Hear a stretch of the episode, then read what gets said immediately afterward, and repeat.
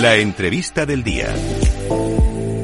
Ya estamos por aquí cuando pasan las 4 menos 20 de la tarde, como siempre, con el momento clave, el momento más importante del programa, nuestra entrevista del día, donde siempre traemos a los mejores tertulianos, los mejores expertos, y hoy no vamos a hablar de NFTs, no vamos a hablar tampoco de Justin Bieber, sí que vamos a hablar de Bitcoin, vamos a hablar mucho de lo que ha sucedido con FTX, de la diferencia entre, entre ambos activos en este caso y además también un poquito vamos a comparar Bitcoin con las TBCs para que ustedes puedan hacerse una idea de la diferencia. Para ello contamos con Omar López, un asido ya al programa, no es debutante ni mucho menos, que viene a contarnos todas las diferencias y toda esta información. ¿Qué tal Omar? Muy buenas tardes.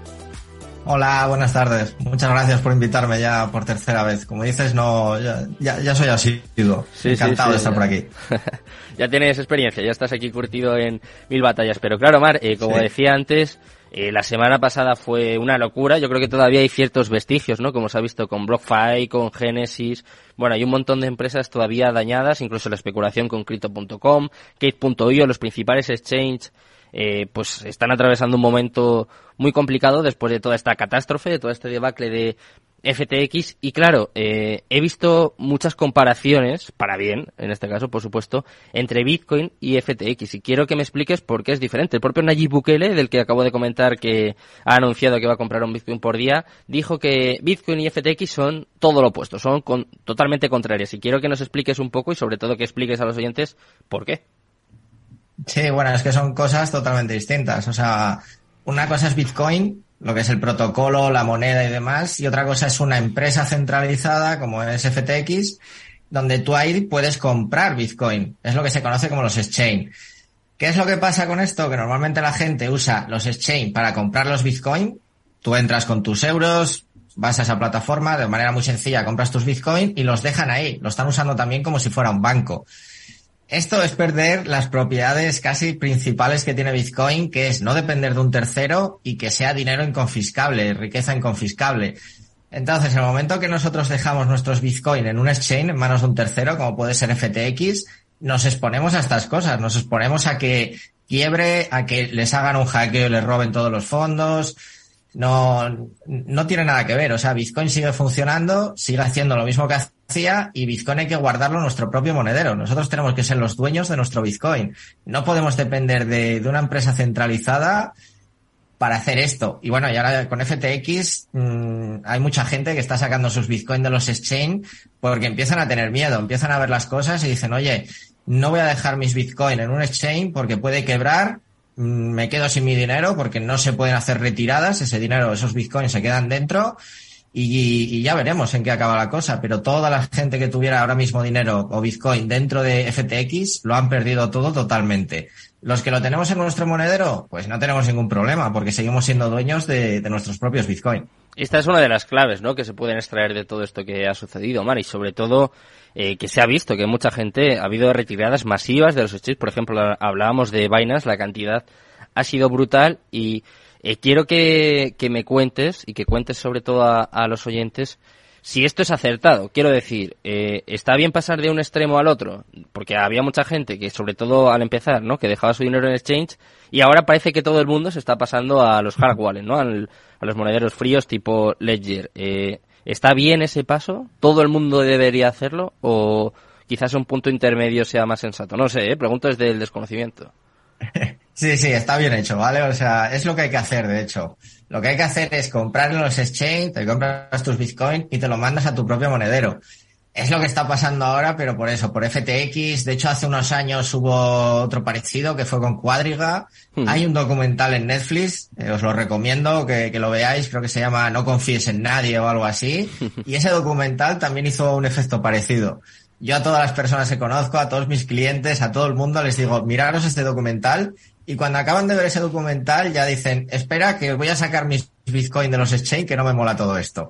Ahora con FTX, pues lo mismo, pero a otros niveles absurdos, porque es que creo que hablamos de 8.000 o 10.000 millones de dólares que se han perdido. Hmm.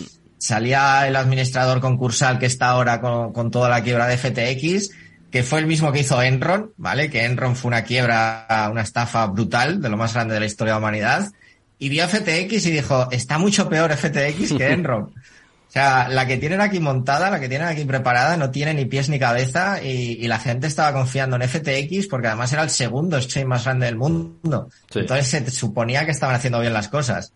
Pues no, lo estaban haciendo todo mal, por lo visto. Estamos hablando del nuevo CEO que se llama John Ray y que ha dicho que nunca había visto un fallo de controles y de cumplimiento tan exagerado como el que se ha visto en FTX, que claro, eh, no sé cómo puede afectar esto a la industria y de alguna forma también puede llegar a afectar a, Bitcoin no es totalmente independiente porque es verdad que el precio eh, bueno pues ha caído pero tampoco ha sido una caída tan brutal como por ejemplo en su día con Luna o parece que no, no ha afectado tanto por lo menos a su a su valor a día de hoy bueno, es que primero hay que diferenciar valor de precio. O sea, el precio es lo que tenemos en CoinMarketCap o en las exchange que nos dicen que está ahora mismo Bitcoin, pues yo que sé, a 16 mil dólares y mm. otra cosa es el valor. El valor de Bitcoin sigue siendo el mismo, o sea, sigue haciendo las mismas cosas, sigue emitiendo un bloque cada 10 minutos, sigue siendo riqueza inconfiscable, todo lo que es Bitcoin no cambia. Pero claro, ¿qué pasa? Que el precio sí que, que se altera, porque todo esto entra en pánico y a mí cantidad de gente me, han mandado privados estos días, gente familiares, amigos que no tienen Bitcoin, y me mandaron la noticia de FTX, porque decía que FTX había quebrado, que todo el Bitcoin iba a bajar, que, que se iba a cero, lo típico. Entonces, claro, todo esto de cara a la gente hace que vendan sus Bitcoin, pues se asustan. Entonces sí que es normal que el precio de Bitcoin baje, aunque su valor, lo que sigue siendo Bitcoin, sigue siendo lo mismo y no, no ha cambiado nada. Esto, esto va a traer más quiebra seguramente, lo que tú decías, que si Crypto.com se habla de ellos, que si Gateo.io también, BlockFi creo que también ya está en ello y, creo que ha reparado los, los retiros. Gemini, que es el de el exchange de los Winklevoss, creo que también tiene paradas las retiradas. Entonces estamos hablando de que esto ha afectado a, a muchísima gente, a muchísimos exchange, porque es que hablamos de una cifra muy grande. O sea, siempre que caían exchange solían ser más o menos pequeñitos, pero es que FTX, lo dicho, hablamos de 8.000 o 10.000 millones de dólares que han desaparecido en tres días, además. O sea, es que no da tiempo ni asimilarlo. Es lo que siempre digo de que en el mundo Bitcoin, mm, un año en el mundo Bitcoin equivale a siete años en la vida real. Es como lo de los perros.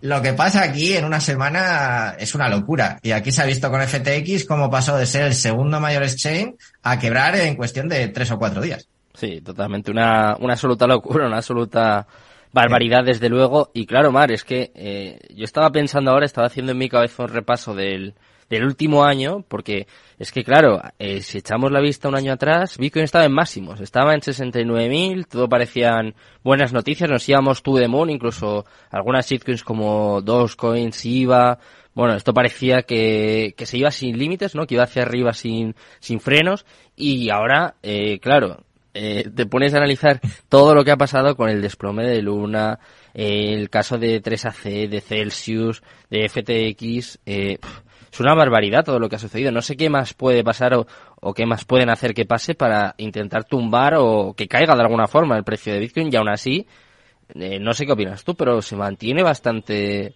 bastante estable, ¿no? A mí me ha sorprendido mucho la fortaleza en este último, en esta última semana, después de este hecho. A mí me ha sorprendido mucho para bien. Sí, y además que se está viendo como el mundo va todo muy mal. O sea, no es que hmm. baje solo Bitcoin, o sea, bajan las hipotecas en Estados Unidos, se están incrementando los tipos de interés, las acciones en algún lado bajan, suben. Está todo el mundo, no solamente Bitcoin, eh, como con mucha incertidumbre de qué va a pasar. Y efectivamente, con todo lo que le está sucediendo al mundo Bitcoin, se está manteniendo bastante bien dentro de que cabe. O sea, llevamos en 20 mil dólares bastante tiempo, pasando, pues eso, guerras y todo por el camino y se mantenía bien. Hmm. Ahora, pues sí, es normal que baje y bueno, lo que hablamos, sí que puede seguir bajando porque esto siempre pasa. O sea, es como ciclos en el mundo Bitcoin donde primero sube una barbaridad y cuando sube aparecen empresas que no tienen ni pies ni cabeza, que están mal montadas, que, que casi son medio estafa. Cuando sube, ¿qué pasa? Que como todo sube no hay ningún problema, eso se mantiene. Cuando empieza a bajar el mercado, que es donde estamos ahora, es cuando todas estas empresas o proyectos quiebran, desaparecen porque no eran viables. Solamente eran viables en un momento de, euforia donde el precio de Bitcoin subía día tras día. Entonces es normal que en esta época que estamos ahora, pues, pues eso, que desaparezcan. Y de hecho esto es bueno. O sea, es bueno hacer limpia de, lo que son empresas o proyectos que no tienen ningún sentido y, está bien que desaparezcan, ¿vale? O sea, yo en ese sentido lo veo bien Y, por eso mis clientes tienen sus Bitcoin en, en un monedero frío y todas estas noticias a ellos les dan igual, porque ellos siguen teniendo lo mismo, siguen teniendo su Bitcoin.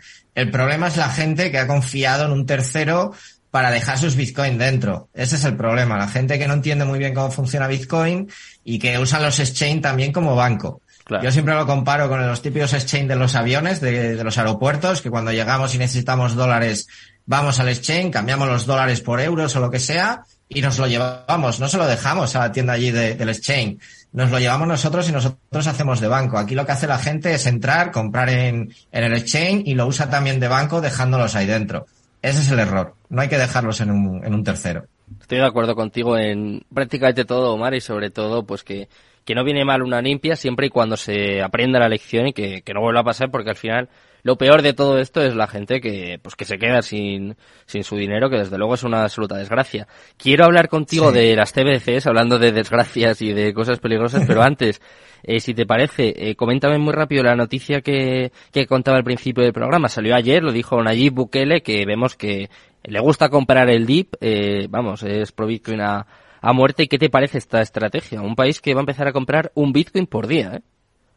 Eh, sí, o sea, la verdad que, en ese sentido allí mm, lo está haciendo muy bien y eso que no voy a ser yo el que defienda a un político, ¿vale? O sea, no, soy, soy bastante antipolítico, pero en este caso, de momento, las cosas que está haciendo tiene sentido, todo lo que hace.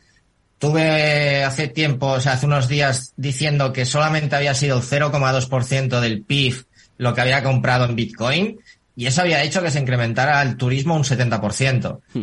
Esas cifras, o sea, con un 0,2 que incrementes el turismo un 72% es una pasada, es una virguería.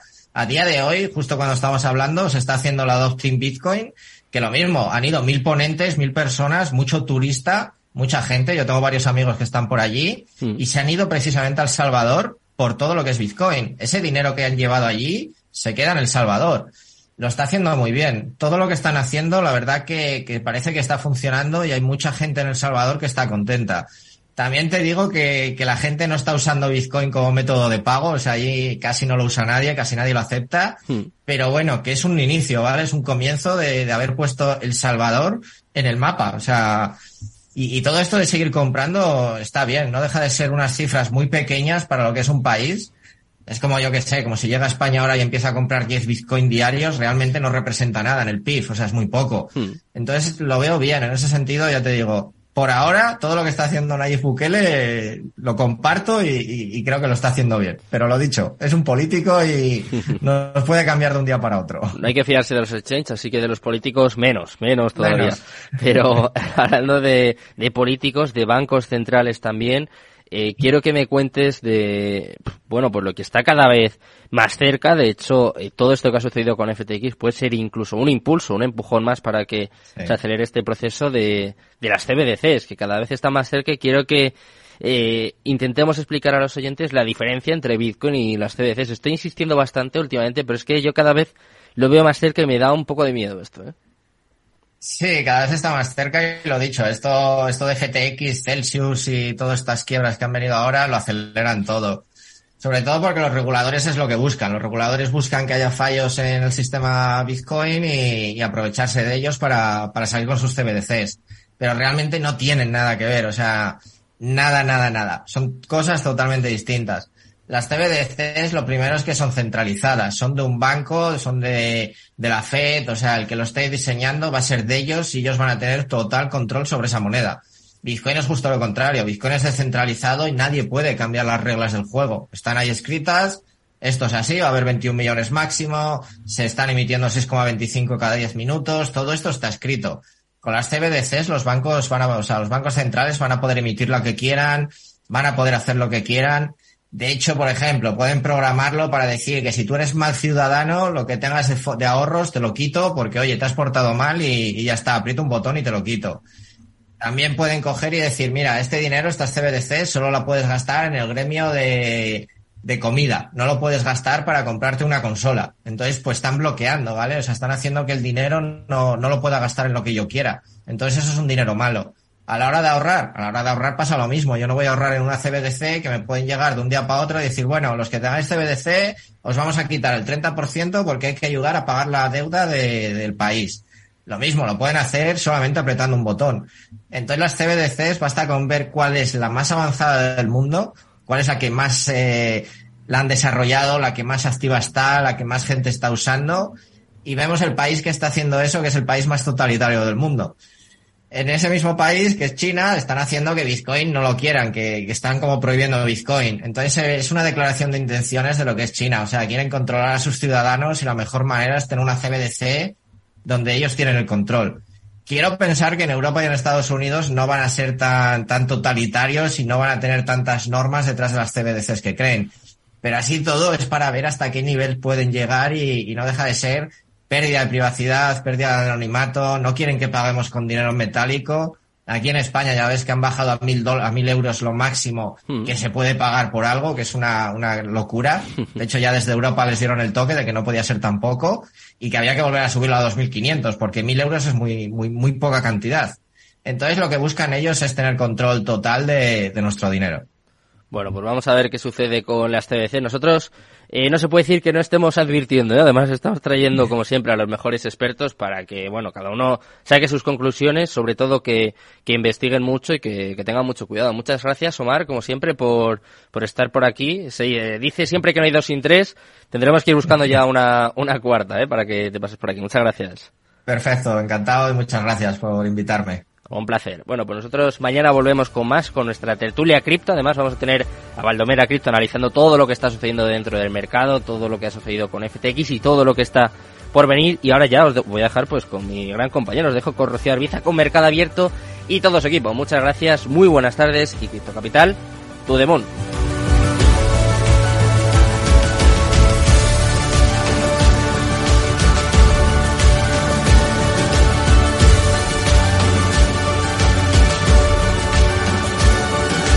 Cripto Capital, el primer programa de criptomonedas de la radio española.